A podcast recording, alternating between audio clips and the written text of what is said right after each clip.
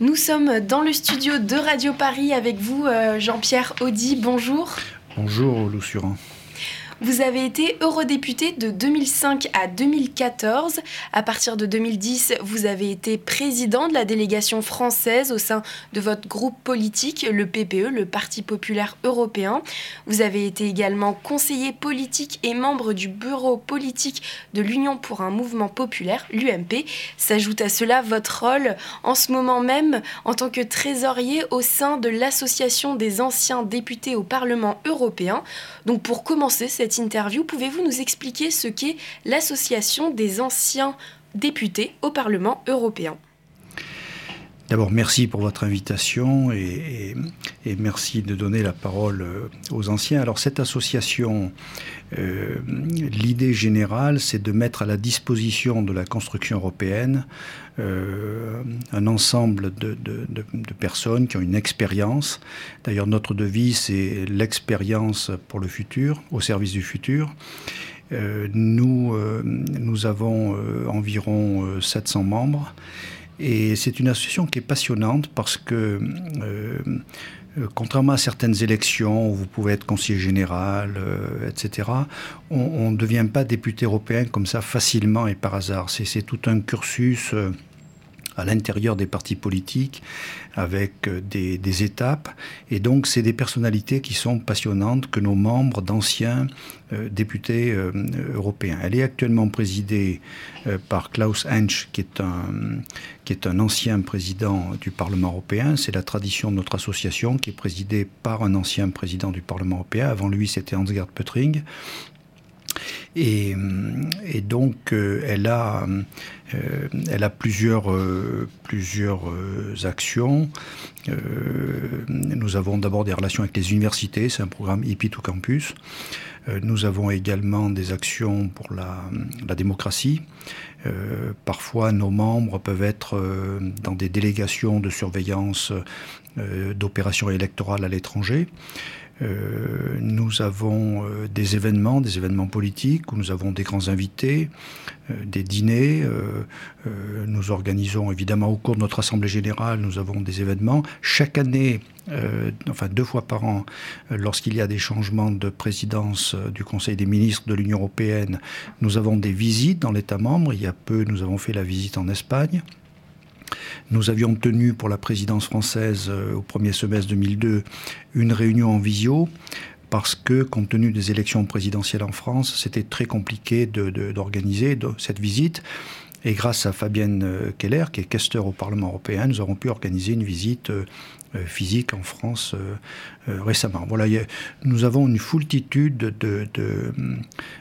d'actions de, pour, en quelque sorte, mettre à la disposition tous ces anciens députés qui ont tous, dans leur région, leur propre trajectoire et donc qui sont au service euh, de l'idéal européen. Euh, on ne peut pas être membre de l'association simplement sur la seule qualité d'ancien député européen. Il faut également euh, partager les valeurs de la construction européenne. Ainsi, nous avons refusé des europhobes nous pouvons accepter l'adhésion d'un eurosceptique parce qu'un eurosceptique, on peut le convaincre. Il est sceptique, mais il peut changer d'avis. Un europhobe, c'est, euh, pour les avoir pratiqués euh, au sein de l'hémicycle, euh, quand, ils sont, quand ils veulent la destruction de l'Union européenne, bon, on ne peut pas les faire changer d'avis. Vous avez donc dit qu'il y a à peu près 700 eurodéputés, anciens eurodéputés dans cette association des eurodéputés qui donc parlent toutes les langues, qui viennent de tous les pays euh, européens. Alors, tous les anciens députés européens ne sont pas membres, ils sont, ils sont libres. Euh, d'ailleurs, je fais un appel euh, à tous les anciens députés européens qui ne seraient pas membres de l'association de réfléchir à une adhésion. La cotisation est de 100 euros par an, dès lors qu'ils partagent les valeurs européennes. Donc, nous avons hélas de nombreux anciens députés européens qui, soit par négligence, soit par euh, qui ne sont pas membres. Et donc, euh, je les invite à nous rejoindre parce que je crois qu'aujourd'hui, dans les difficultés que traverse euh, l'Union, je crois que nous, tous les Européens, devons mettre toutes nos forces pour convaincre notamment dans la perspective du prochain scrutin européen en 2024. Oui, justement, vous parlez des élections européennes de juin 2024. Quelle place souhaite jouer euh, l'association des anciens députés au Parlement européen dans ces élections? Est-ce que vous avez des événements particuliers qui vont arriver dans les prochains mois euh, à cette occasion?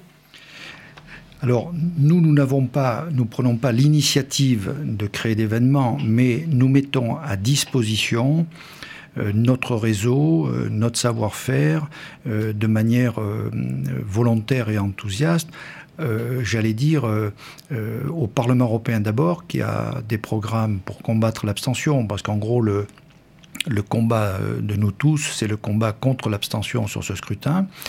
Et donc, si telle ou telle entité, telle ou telle structure, mais ils le savent déjà, la Maison de l'Europe, enfin toutes les, structures qui agissent sur le terrain ont besoin des anciens députés, ils se mettent en rapport avec nous. Nous avons un site euh, Internet qui est très bien fait, euh, et il n'y a pas de problème. On trouvera des orateurs, on trouvera des intervenants euh, pour aller sur le terrain.